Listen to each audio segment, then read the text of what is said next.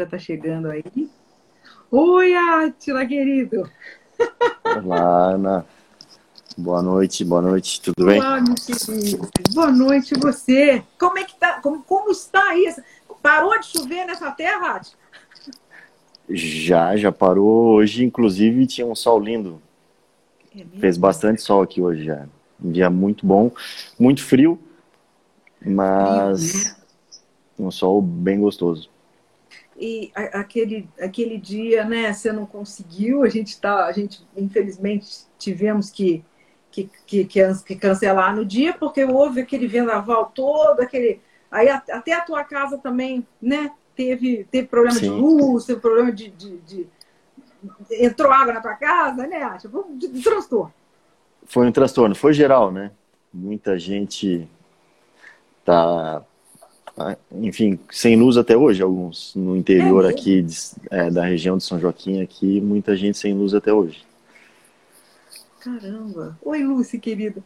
O, o, o Atley, você está hoje exatamente onde? Onde você está? Eu estou em São Joaquim. Você mora aí? Eu estava morando em Lages, mas acabei me mudando semana passada e voltei a morar em São Joaquim agora. Entendi.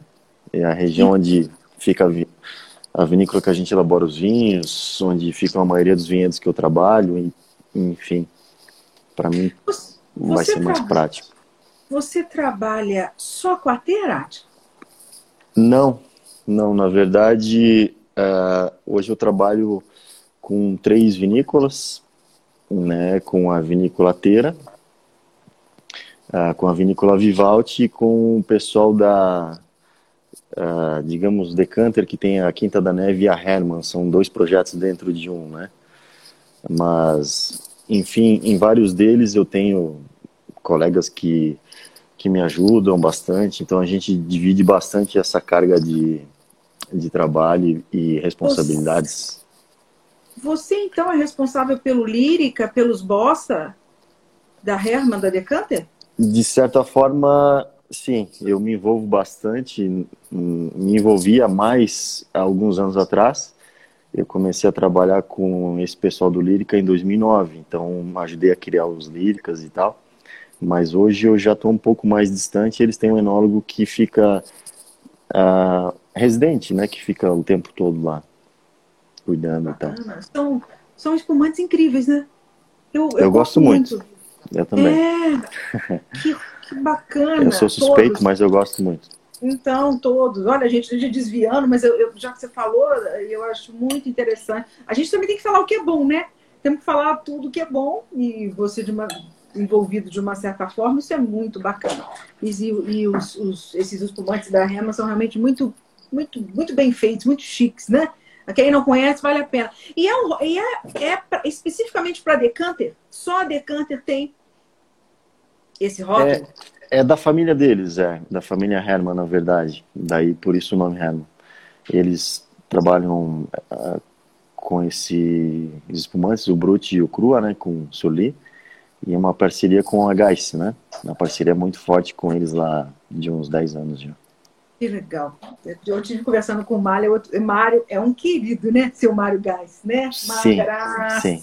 foi maravilhoso o papo com ele. O pessoal todo lá é muito, muito querido. Então, Mário, os, os, os meninos, o Carlos, todos. Muito bom. O Átila, a gente então, eu, te chamei para falar sobre a Teira, né? E, e na realidade achei muito interessante porque esse nome da vinícola é uma homenagem, né, Átila? De, de quem para quem? É uma homenagem do, do filho, né, do João Paulo, uh, e, e, família, né, que o, o, João, a Linda, a esposa dele e os filhos tocam esse projeto uh, Vinícola Teira, né? Então, a Teira é um apelido carinhoso da mãe de João Paulo, é a Dona Terezinha. Então é um apelido dela, é Teira, e por isso o nome Vinícola Teira. E ela aprova os vinhos, ela gosta? Ela está viva? Sim, sim, sim. Sim, né? Está viva. Ah, ela, ela, ela aprovou isso, ela falou, olha, vocês vão botar meu nome, olha lá, hein? Ah, sim, foi um, uma surpresa, né? Mas ela com certeza aprovou e deve uh, se sentir muito lisonjeada. Ela gosta, sem dúvida. Os vinhos são muito bons, então é um, né? É um agrado muito bacana. É, é muito bacana. E no caso, então, ah, a, a, a, quem começou essa história da feira na fazenda Bom Retiro, não é isso? Foi o isso. Manuel de Lourdes Freitas? Foi, foi, o pai do, do, do, do, João Paulo? Ou foi o João Paulo que começou a feira? São, uh, é uma história que, que se complementa, na verdade, porque a propriedade iniciou em 2000 com o pai do João Paulo que é o idealizador e fundador da Vila Francione.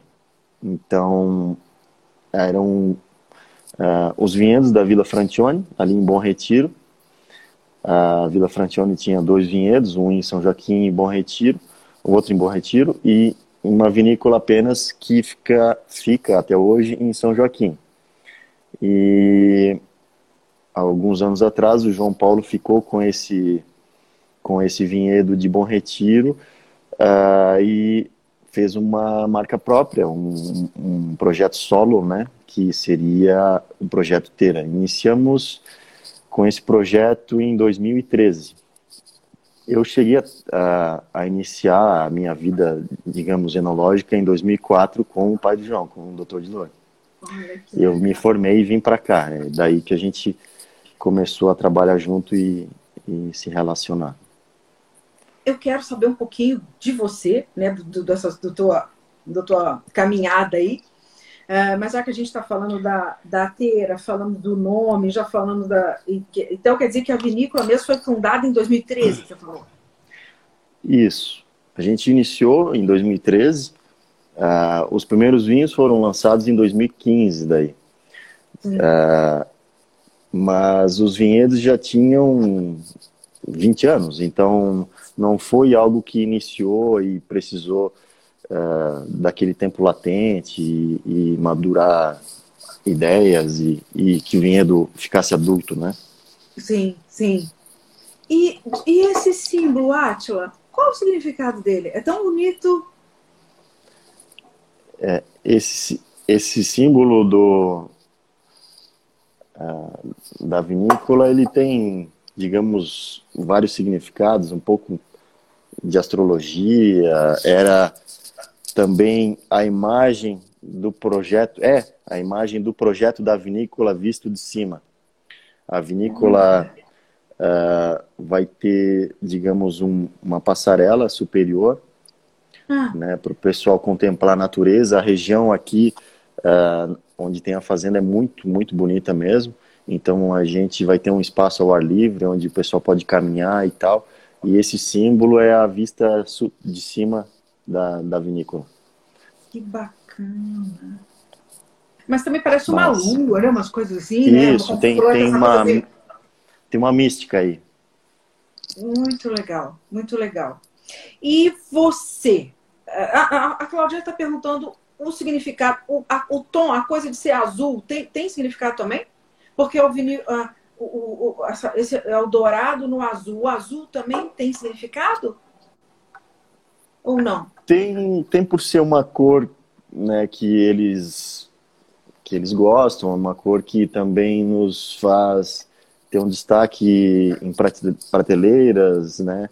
Uh, o consumidor acaba tendo um contato visual e marcando Sim. bastante vinho que, que tomou e Hoje, né, numa loja de vinhos, a gente vai ter mil rótulos, às vezes, para escolher um. Então, numa prateleira de mercado, no mínimo uns, uns 200, 300. Então, é uma forma de, de marcar a pessoa que gostou, né, provou e gostou, uh, não só pelo nome, porque são muitos nomes e a pessoa pode confundir, mas a cor é um, uma identidade também, assim como um verde clicou marca pela cor, né? O amarelo, é.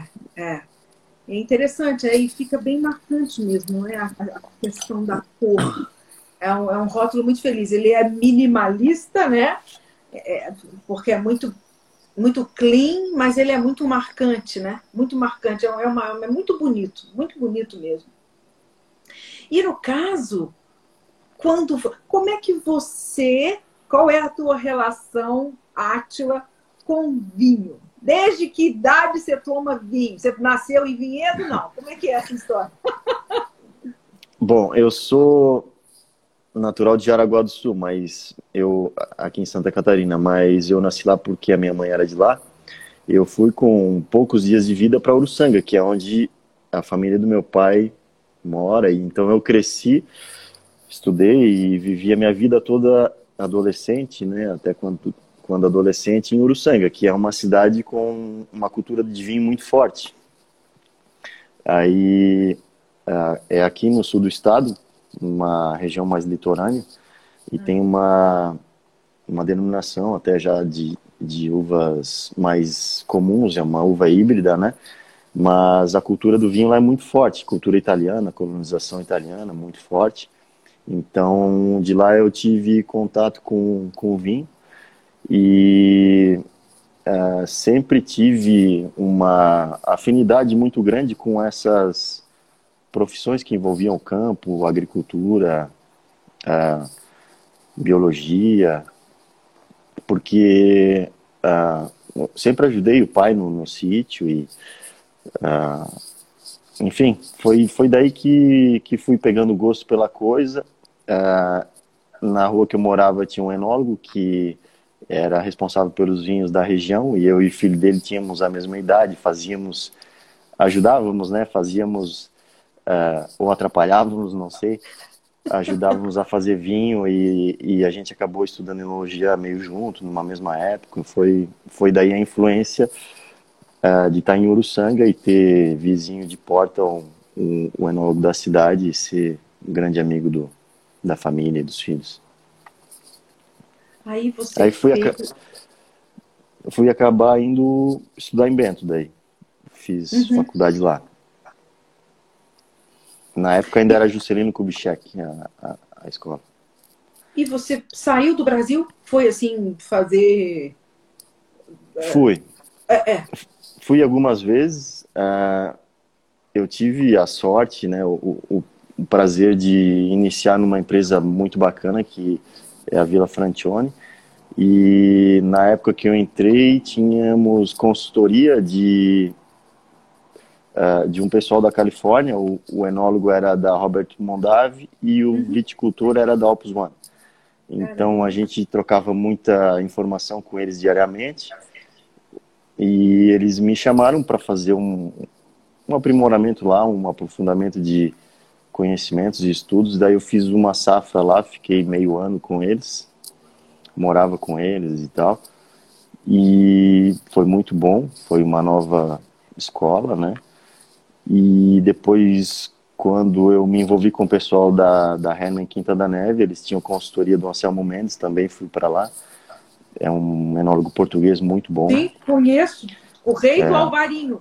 Exatamente, o rei do Alvarinho. É uma graça, uma graça, uma graça. É. é, não, é uma figura, uma figura espetacular. E aí fiquei lá também, uma, uma vindima inteira com ele. E ele é consultor uh, dentro de Portugal, ele tem um projeto dele do Alvarinho, mas ele também tem vinícolas no Douro, no Porto, Lisboa, uh, Alentejo, então a gente rodava juntos várias uh, regiões de terroirs diferentes, foi uma experiência incrível também. Foi, eu, te, eu tenho muita sorte como enólogo, as pessoas que, que com que trabalho, com que me relacionam são muito... Esse mundo do vinho é muito bacana, né? O pessoal muito aberto, muito uh, amistoso, então a gente troca muita, muita figurinha até hoje. Uns ajudam os outros, né? Assim, se ajudam e um muito. aprende com o outro. Isso é bacana, né? Muito bacana. Aí você, ah, depois dessa experiência toda, voltou para o Brasil já pra... Porque no caso você começou na Vila Francione, viajava e voltava. Foi viajava isso? e voltava, é. Sim, sim. Uhum, sim. Uh, essa minha experiência lá foi em 2006, faz bastante tempo. Eu já sou enólogo desde 2004 aqui na região e acabei em 2010 começando a me envolver em mais projetos, né, que foi onde comecei a dar, digamos, consultoria e me envolver em mais de uma vinícola, o que eu acho assim bastante legal porque eu acabo elaborando uvas de diferentes regiões e diferentes propostas. É um, é um aprendizado que triplica a cada, a cada safra, a cada vindima. Interessante. No caso da, da, do, da, do, do, que você, do que você faz no, na teira, é você que tem a palavra final. Um vinho desse é a sua é a sua última palavra, é a, é sua cara, Átila. É, é, como é que é isso na, na feira? Ah, bom, primeiro, tudo precisa se ter um consenso, um equilíbrio, né? Ah, eu cuido dos vinhedos, elaboro os vinhos. Claro que a gente elabora os vinhos em, em conjunto com o pessoal da Vila Francione, né? A vinícola ainda está em construção, então a gente elabora lá dentro. E claro que com os nossos conceitos, né? Eu eu escolho os insumos, eu escolho os barris, eu tô na fermentação em cima do tanque, mas a gente tem sempre uh, a mão, ajuda, então são vinhos de várias mãos, né? Uhum. Essa equipe, digamos, é, é, é bem grande, não sou apenas eu. Mas esse vinho tem. Todos os vinhos da Teira tem muito a cara e a personalidade do João Paulo. Ah. Ele, ele dá muitas referências, né? A mim e a equipe toda diz: Ó, eu gostaria que o vinho uh, representasse, obviamente, o terroir da região, mas ele tem que ter um perfil que. Uh, que meio que, que agrada a ele, que se, se adapte ao que ele. É isso? Não, não, claro, que agrade a ele, mas assim, é um perfil um pouco mais conservador. Não vai ser aquele vinho frutinha, aquele vinho fácil, né, num tinto. É, a gente busca sempre, digamos, nesse tinto Madai, né, que a gente acabou mostrando, é sempre algo mais pela complexidade, pelo equilíbrio, pela delicadeza, e não uh, pensando em, em, um vinho uh, frutadão, ou muita estrutura, sobre madura uva, não, é mais pela elegância, pelo delicado, pelo equilíbrio. E obviamente a gente sempre elabora vinhos com uma intervenção mínima, né, para que ele represente bem o nosso terroir, a região da, da Serra Catarinense, né, vinho de altitude e tudo mais. Conta um pouco disso, isso eu acho que foi muito legal, a questão do terroir, né? O terroir. No caso, você trabalha, no caso da teira, são vinhedos próprios, né? Como você já falou, não é isso? Vinhedos próprios, vinhedos próprios em Bom Retiro. Uh, todos os vinhos hoje que estão no mercado são de uvas próprias e de vinhedos que já têm em torno de 20 anos. Então são vinhas, não são vinhas velhas, mas já são vinhas bem estabelecidas, maduras, Sim. né? Uh, e da região de Bom Retiro, aqui na Serra Catarinense. Então tem esse perfil de vinho de altitude, um clima uh, mais frio. Então isso vai nos, nos dar características diferentes, né? Digamos, os vinhos daqui da região são um pouco mais, uh, mais frescos, mais intensos de aroma, são vinhos com uma acidez mais, mais vibrante, né? Vinhos tensos. São vinhos que têm um perfil aromático bem interessante. Essa amplitude de dias mais mediamente quentes, né? Dias mais quentes, mais noites muito frias. Mesmo na época de colheita é comum dar abaixo de 8, então é, isso faz com que a uva tenha uma maturação lenta e bem interessante na formação de aromas, taninos, cor. É bem, bem bacana o terroir aqui. Sim. E, e na, na, na, na a, o Marcelo quer saber da questão se a vinificação, todo o processo de vinificação é feito nas instalações da Vila Francione? Sim, sim, eu acabei falando isso antes, né? Ele talvez não tinha entrado, mas uh, os nossos vinhos são elaborados dentro da Francione, sim. Claro, com os nossos conceitos, né? Sim. com a nossa equipe e tal, mas uh, são são vinhos que envolvem as duas as duas vinícolas, as duas equipes, uvas próprias Sim. mais lá dentro. Sim.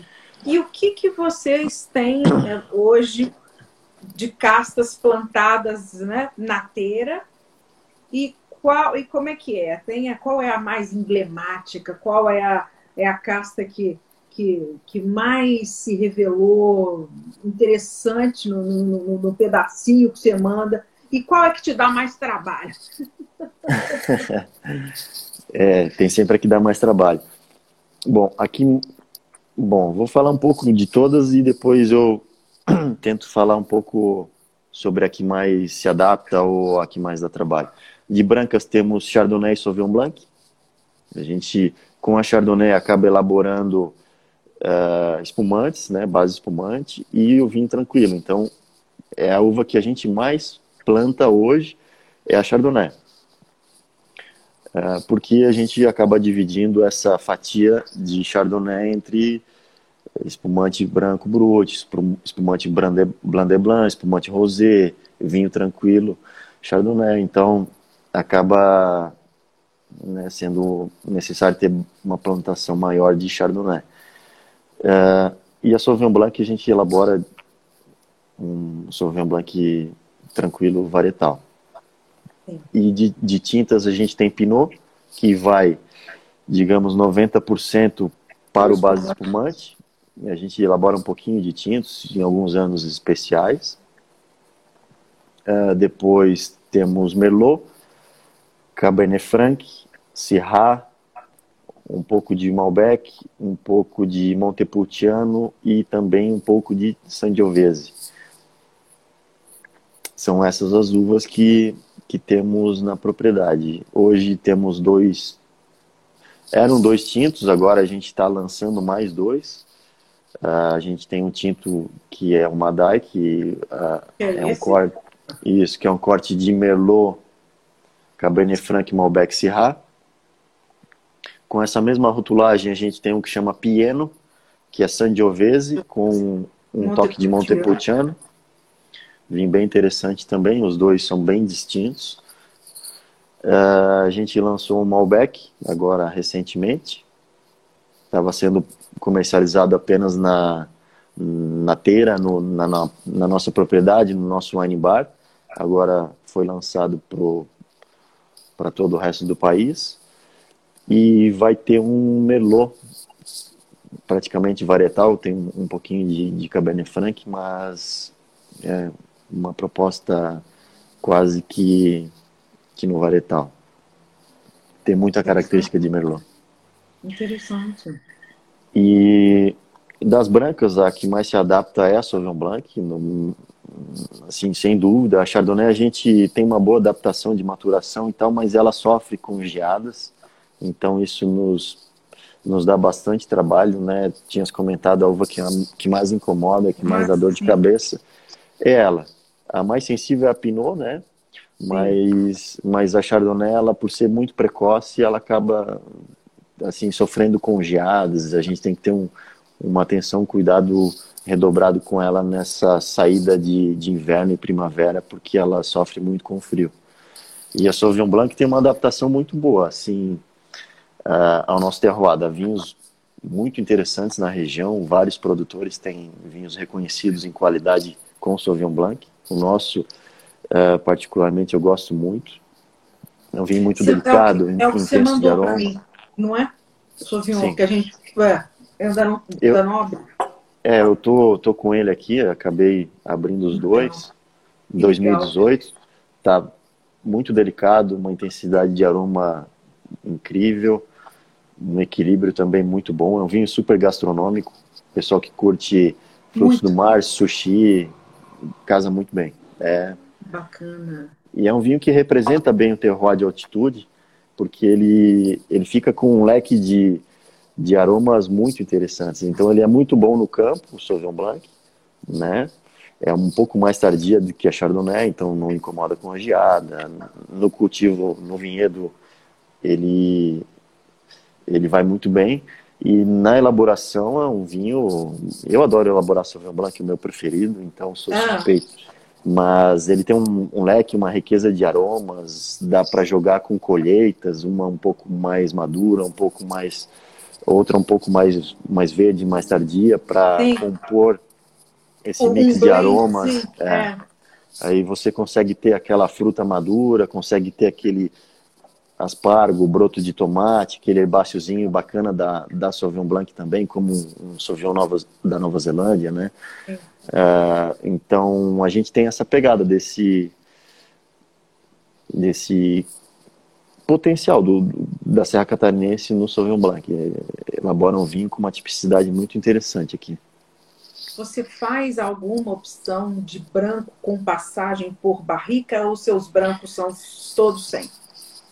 Uh, no Chardonnay, a gente decidiu por passar 20% do total da safra, do total do ano, em barrica. Em barrica de carvalho francês, sempre com o toneleiro escolhido a dedo para não ser uma madeira agressiva, uma madeira uhum. com secado longo, que aporte, digamos, a qualidade e a finesse de uma boa madeira e não sobreponha a fruta. Então, uhum.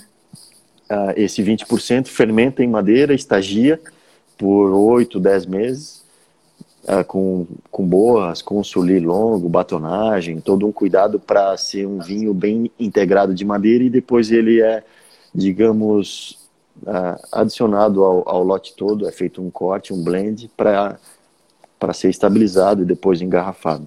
Então, a proposta uh, é agregar um pouco de complexidade, bastante volume de boca, e, e essa madeira não pode, digamos, marcar muito, não pode se sobrepor à fruta da Chardonnay.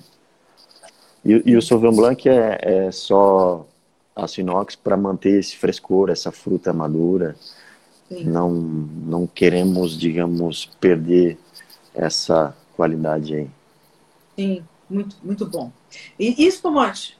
você faz alguma, algum espumante com fermentação em barrica, alguma coisa assim? Você faz algum nature, surli, alguma coisa assim também? Não. Hoje é, temos dois espumantes no mercado que um é um, um Blanc de Blanc 100% Chardonnay e o outro é um, um Brut Chardonnay Pinot. Vamos lançar um rosé uh, em breve, que o predomínio é da Pinot. E já degustamos esse ano os lotes que já, já estão com 18 meses soli, que já estão em, em cave, em casa, uh, decidindo pequenos, uh, digamos, mimos para lançar para o nosso cliente que vai ter sim o Nature, vai ter algumas coisas diferentes aí, além desses três, né? Do, do Blanc de Blanc, do Brut Chardonnay Pinot e do Rosé, onde predomina Pinot. A gente tem novi, novidades vindo aí. É que cada ação demora né, 18 meses aí para sair, então a gente vai soltando aos pouquinhos e como a produção é pequena de, de cada lote, a gente. Vocês uh, têm uma produção hoje de, de, de, quantos? Quantas, quantas garrafas? É quanto, quantos hectares são? Bom, a fazenda é, é, enorme, né? É uma propriedade com 800 hectares, mas de vinhedos plantados, hoje estamos com 12. Ah. E a nossa produção, e expandindo um pouquinho, né? a nossa produção hoje gira em torno de 50 mil garrafas ano. Olha, legal, bacana. É uma produção é... interessante, a gente não, não, né, não é grande, é um produtor de bem, bem artesanal, tudo muito manual, a gente não mecaniza quase nada, é sempre muito muito manual e sob controle, né? Quando a gente tem uma produção pequena, isso é possível, isso é muito interessante. A gente não perde essa essa busca por qualidade, esse controle. É. Tudo. No caso, pode não, falar. Pode, não, é que tudo tudo nasce no campo, né? A qualidade está lá no vinhedo. Se a gente não tiver um, um capricho, um cuidado especial com as nossas uvas, com a nossa vinha, uh, o trabalho na vinícola fica limitado e então a gente defende levar muito a sério o, o, o plantio, o cuidado a campo, o trabalho uh, com os nossos viticultores lá e lá onde tudo começa. eu estou aqui pensando na. Porque você, você, a gente falou, você falou especificamente das brancas, né? Então você falou que a Chardonnay é a que te dá mais trabalho. É, é, eu até, até queria que você comentasse um pouquinho. Todo mundo gosta de saber uh, da, da safra 2020, como é que foi para vocês também. Mas você está falando que a Chardonnay ela é a que te dá mais trabalho por conta dessas geadas, dessas, dessas condições de frio que acabam atacando a, a, a casta por ela ser mais. É, é, é como é que. É, até, até perdi a. Ela é mais. mais como, é, como é que a gente fala? Gente, olha só, a idade é foda, até esqueci a palavra. Não é prematura, não. Ela é de. Ela é. Precoce. Precoce, né? Exato. Você diz que tem uma predileção por, por, por, por pela Sauvignon Blanc né, por fazer o. É, é, é, o vinho que você gosta mais de fazer? O Sauvignon Blanc?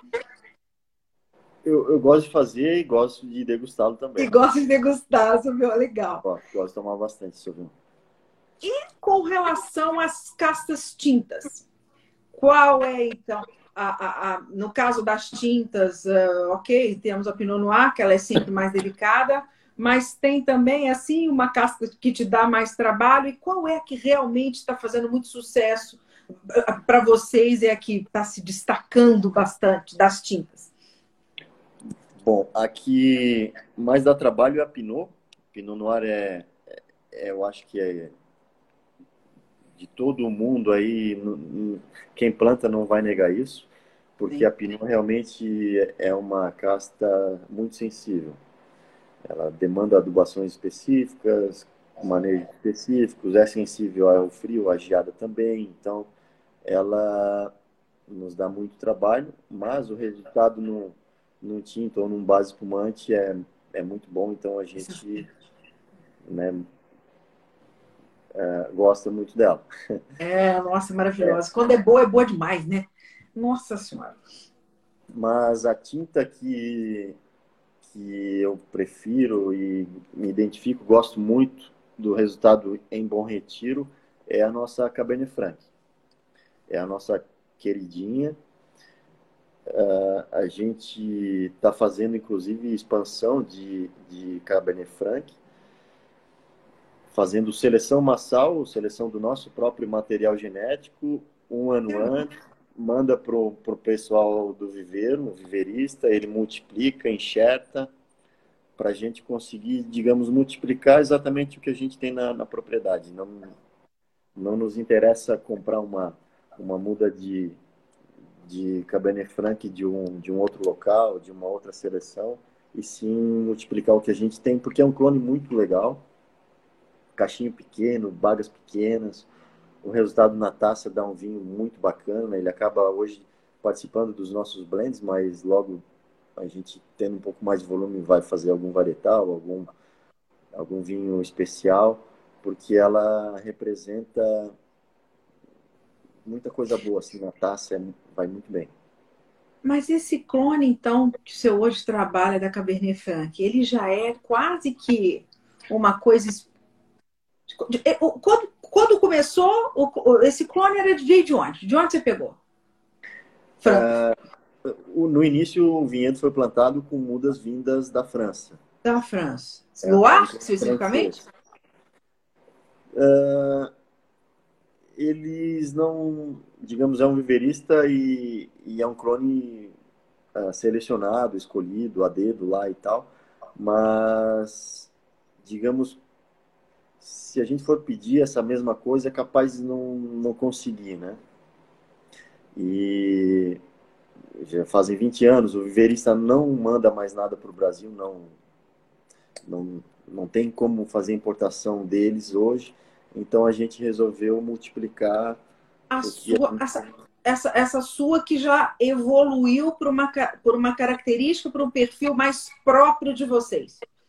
É. Ela mudou não, não vou dizer que mudou, porque a genética dela é aquela, né? Mas ela tem uma adaptação muito boa na região. Para o nosso terroir, para o nosso vigor, para o nosso estilo de adubação do solo, de manejo no campo, de desbrota, de desfolha, a condução de poda, tudo, né? Ela se adaptou muito bem. E eu vejo o nosso Cabernet Franc, vejo o Cabernet Franc em outros lugares e, ah. e vejo uma diferença sensível no que a gente tem na mão ali, é muito bacana. Então a gente está multiplicando isso e toda a expansão de vinhedos de Frank é com o nosso próprio material.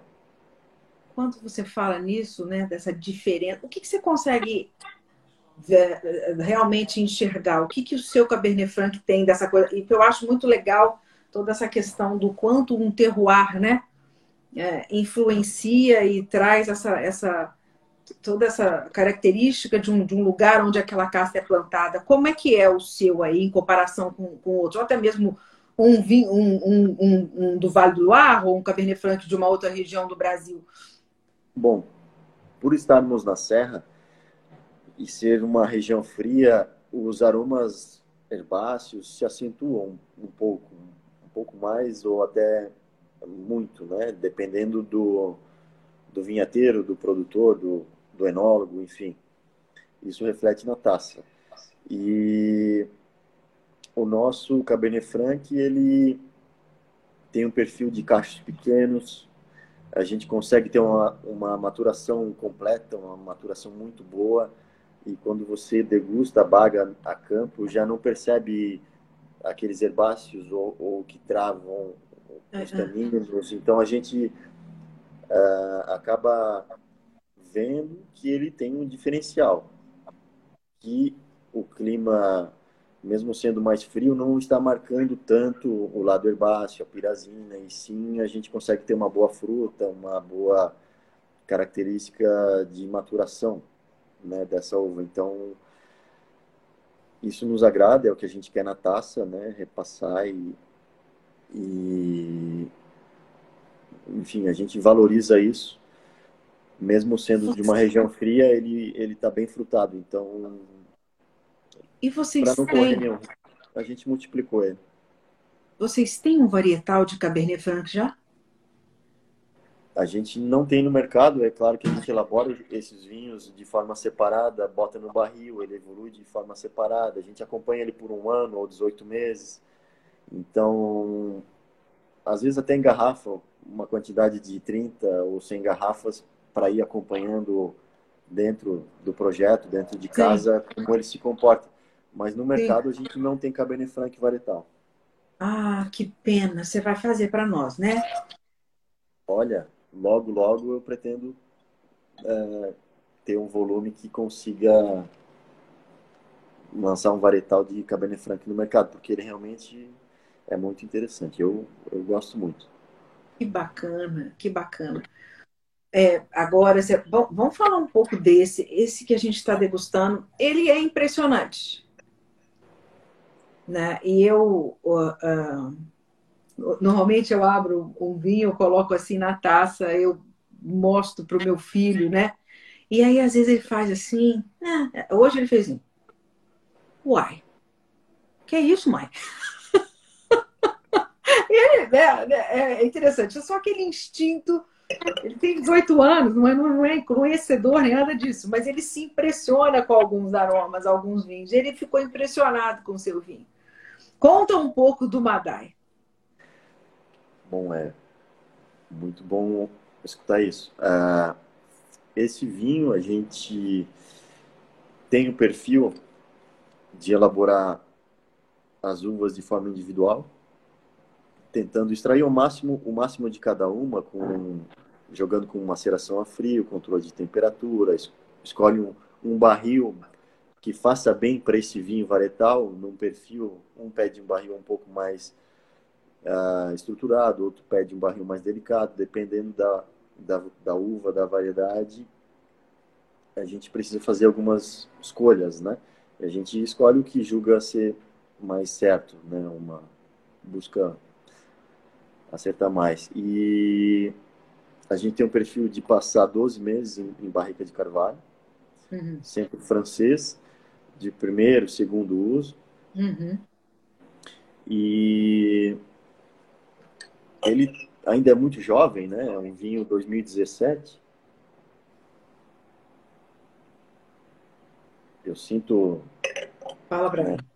Eu sinto bastante fruta, uma fruta negra, um chocolate. Tem uma. Algumas notas já terciárias de, do tempo de garrafa que, que contribuem bastante, mas esse vinho vai evoluir uh, muito bem e por muitos anos. Esse vinho vai ser muito longevo. A gente aqui na região tem essa característica de ter vinhos que evoluem bem com o tempo.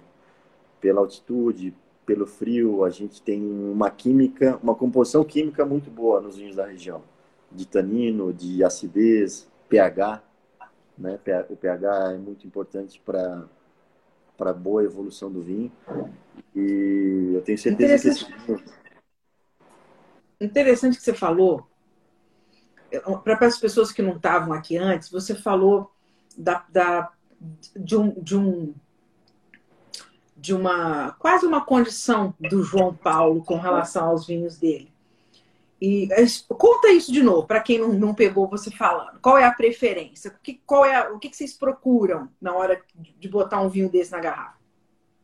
Bom, primeiro a gente tem inspirações e referências de vinhos que, que sejam um pouco mais conservadores, tradicionais. A gente não busca elaborar nada comercial. Essa acho que seria a palavra mais correta. A gente busca vinhos que representem o terroir de altitude, o terroir catarinense, especialmente de Bom Retiro, né? A gente tem uma tipicidade interessante ali para ser explorada. E isso se reflete nos nossos vinhos, na taça, né? Que são vinhos um pouco mais delicados, vinhos mais elegantes. A gente nunca busca algo uh, extremamente extraído ou uma fruta sobremadura que, que torne o vinho comercial. A gente busca por ter personalidade. Eu acho que essa é uma palavra forte ali. Autenticidade e personalidade vinho que represente a região, mas também que, que, não, que não esteja dentro da janela do comercial. Sim, interessante. Aqui, ele tem muita flor, né? Não tem? Tem uma e violeta, a... né? Tem uma violeta incrível nele aqui. A, a, as especiarias dele são impressionantes também, né? me, me ajuda, porque eu tô, tô com você, que você, o dono, você é o pai do vinho. Aí é ótimo, você fala, olha, eu tô sentindo isso, isso, não sei, eu vim. Aí você vem e fala assim, nossa senhora, essa pessoa está louca. Não, não é? Não, você está corretíssima. Tem os toques da madeira, as especiarias, o chocolate, uma boa violeta. Eu tenho uh, um frutado que eu gosto muito desse vinho. Eu acho bastante presente também o lado de fruta. Muita fruta, é, é, é isso. Eu, eu, eu, tô, eu acho é, é, importante falar. Ele tem muita fruta no nariz. Esse espectro de fruta mais escura, né, né, né, Atila? Isso. E, e você vê o que você falou, é uma fruta madura, você não sente essa. Você não sente aqui esse, esse caráter herbáceo verde do, do vinho, você, você percebe. É, é, interessante, você percebe esse to, toque, tá, talvez herbáceo do Cabernet Franc, mas dentro dessa linha mais floral, mais de, de como se estivesse cheirando flores e, e, ervas de uma forma muito interessante. A, a presença da Syrah é, talvez influencie também essa característica da especiaria mais, né, dessa pimenta, essa coisa assim, não sei, muito interessante.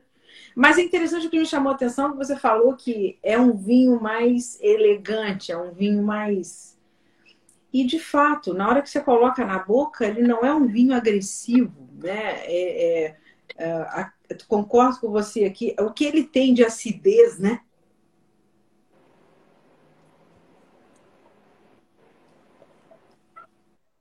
Os taninos são impressionantes como é que eles são é, bem resolvidos também, né? Não é um tanino agressivo. tem muito tanino, mas não tem agressividade nesse tanino. E eu achei a acidez desse vinho muito interessante. Essa estrutura, mas é o que você falou, ele não é um vinho ele não é carregado de. A madeira aqui, ó, ela tá muito. Quanto é que tem de madeira nesse vinho? 12, 12 meses. É, é sempre em é torno um de um ano, um ano e um pouquinho. A gente não, não marca muito na madeira também. Uh, ele tem um estágio, digamos, necessário para evoluir, para amadurecer. Polimerizar, né? É, os polimerizar os taninos abrir os aromas e tal, mas é até aí. Depois a gente não, não, né, não exagera na madeira também, mesmo nos tintos. Esse corte do, do Madai com o Merlot, Cabernet Franc, Malbec e Syrah, ele se mantém? Você pretende, ou é um, ele é um corte que pode, você pode variar? O Madai pode sair diferente, dependendo do, do, ano, ou você vai procurar manter sempre essas quatro castas, trocando talvez a concentração né, delas aqui? É, é uma pergunta interessante, porque é uma, querendo ou não, é um projeto começando, né? Estão surgindo outros tintos, outros, digamos, irmãos na linha, e a nossa busca é nunca desvirtuar, nunca mudar muito o corte uh, para não fugir do perfil. Então a gente tem esse compromisso de manter o perfil desse vinho, o estilo, uh, mas como vão surgindo alguns outros, os blends podem variar com, com o efeito safra, né? Pode ter uma produção menor por pegar uma geada, por pegar um granizo, por algum motivo, alguma uva pode produzir um pouco menos. Então pode não entrar naquela exata proporção no corte no ano que vem, mas a gente tem um compromisso de fazer um vinho no, no mesmo estilo, no mesmo perfil. Muito bom, muito interessante. Mantendo esse. Não é engessado, ele pode mudar um pouquinho, mas o compromisso é com o perfil do vinho. Muito interessante. Muito A pessoa sabe quando ela adquire um Madai o que ela está tomando. Ela busca que ela, né? Muito legal. É, é, isso é importante. Sim. E o caso do Pieno, ele deve ser muito interessante também, esse, o Sangiovese com a Montepulciano. Fala um pouco desse para mim. Eu, eu, eu, é, deve, ele deve ser sensacional. Qual é. é o que você considera o seu melhor, o, o seu melhor vinho hoje? Você tem, se é que você pode ter um filho predileto. É, eu não posso. eu não posso. Eu, eu gosto de é, dar atenção igual para todos e, é, digamos, gosto do resultado de todos, né? A gente tá. se dedica às vezes mais a um ou a outro para chegar no mesmo resultado para todos. Alguns dão mais trabalho, outros dão menos. E ah, é que muda muito. Eu, eu adoro elaborar espumante, tem todo um, um é, todo champenoise, né? Então tem, tem todo um, um, ritual. Os tintos na elaboração na safra é muito bacana porque é contato com casca, macera, descuba, faz delestagem, esfria, esquenta, tem, tem toda uma uma ação aí massiva Sim. diariamente, Sim. que é muito legal. E, e os brancos, a riqueza de aroma. Então, é. todo, todo, todo, vinho tem uma graça, tem um encanto. Não tem e no caso. Um... Não, não tem como ter um predileto. É, eu, eu te apertei, não. mas eu sei que você, eu sabia que você ia sair com essa resposta elegante.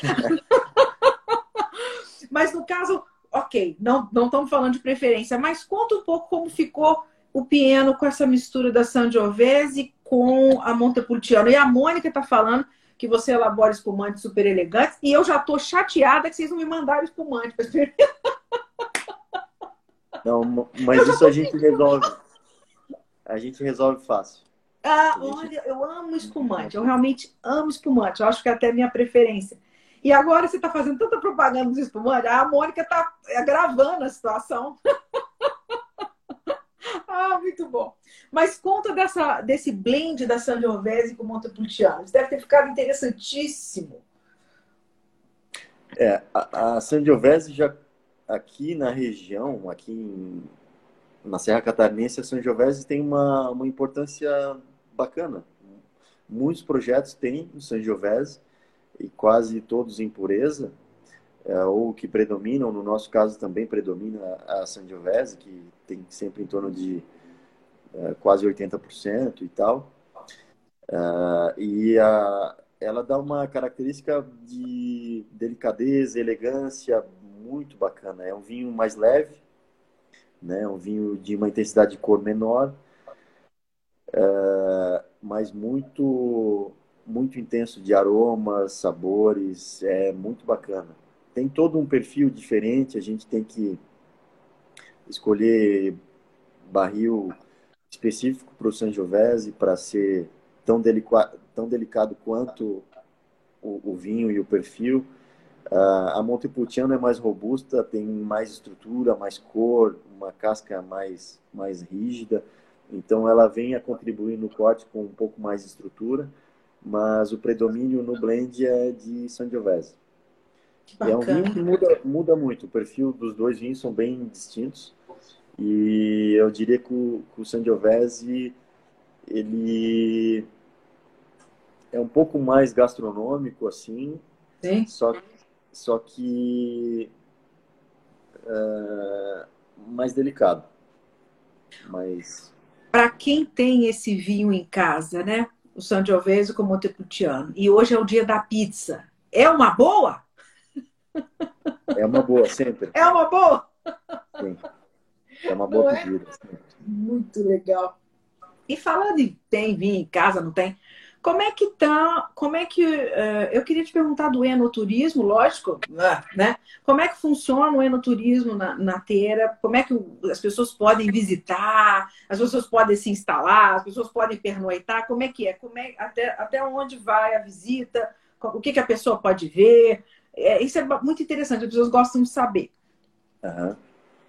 Bom, a Teira tem um, um espaço incrível, um, um, local muito bonito, descolado, tem um wine bar uh, bem bacana, bem completo, com vários ambientes. É claro que a gente reduziu né, a, a lotação na metade ou até menos, tem todo um distanciamento que, que a gente teve que criar mas a gente está recebendo normalmente. Claro que é importante o pessoal ligar, fazer reservas, porque a procura, mesmo com, com coronavírus e pandemia e tal, está sendo muito grande. Finais de semana sempre lotado. É mesmo, é? É, mas a gente sempre tem que ter um número limitado de pessoas. O pessoal cuida ao máximo, sempre de luva, máscara, álcool, esteriliza a taça, pessoal, né, cada um pega a sua na mão do, do, do sommelier e tal, e a gente tem um restaurante também, né, nesse wine bar, nesse espaço, que está sempre muito bem uh, procurado. E é uma pena né, que isso tudo está acontecendo, porque é, é, o, o, turismo na região é importante e está sendo quase impossível né, de, de se manter as pousadas, os hotéis. Essa, essa situação está com a lotação bem, bem prejudicada. Mas a gente está tá funcionando normalmente, tem muita procura, a gente está tendo todo um cuidado para para higienizar tudo, para deixar tudo esterilizadinho e tal, e receber o pessoal da melhor maneira possível. E... É fácil te encontrar lá ou você nunca está lá? É que normalmente é finais de semana e que o pessoal vai. Eu posso estar tá lá, assim, esporadicamente uma vez por mês, mais ou menos.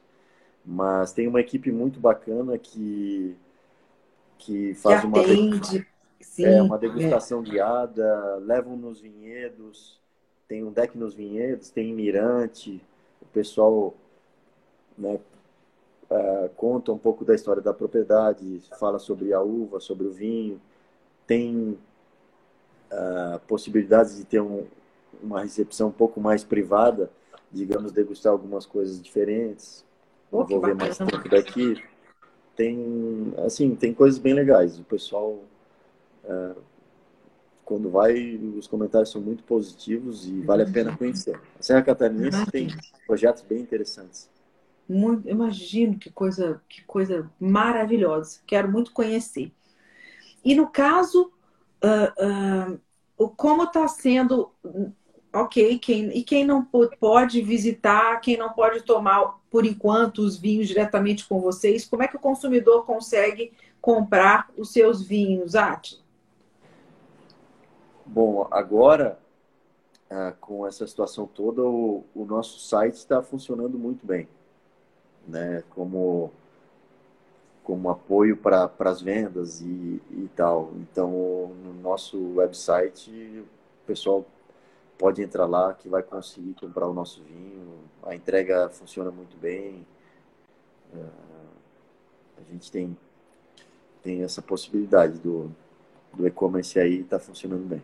Muito bacana. E, e, vocês notaram assim uma, um aquecimento nesse e-commerce? Vocês, vocês também da Teira notaram o consumidor brasileiro mais interessado pelo vinho brasileiro nesse período agora de, que a gente está vivendo? Sim. Uh, a gente percebeu, é claro que teve no início, hum. a gente sentiu muito, porque o wine bar ficou fechado, a pousada ficou fechada, a gente tem pousada lá também, né? Ah, tem pousada, é, né? Tem, tem. A gente que foi bacana. mudando de assunto, mas a gente tem um pousada. Pois é, pousada, o pessoal de, dormir. Isso é São bom. oito né? suítes. São oito suítes, a gente está expandindo a pousada, vai dobrar a capacidade e o pessoal né, pode ficar lá e curtir todo o, o clima de de fazenda, de campo, vinhedo. A região lá é linda, tem uns lagos, tem uma serra ao fundo, uma montanha. É um ambiente bem legal.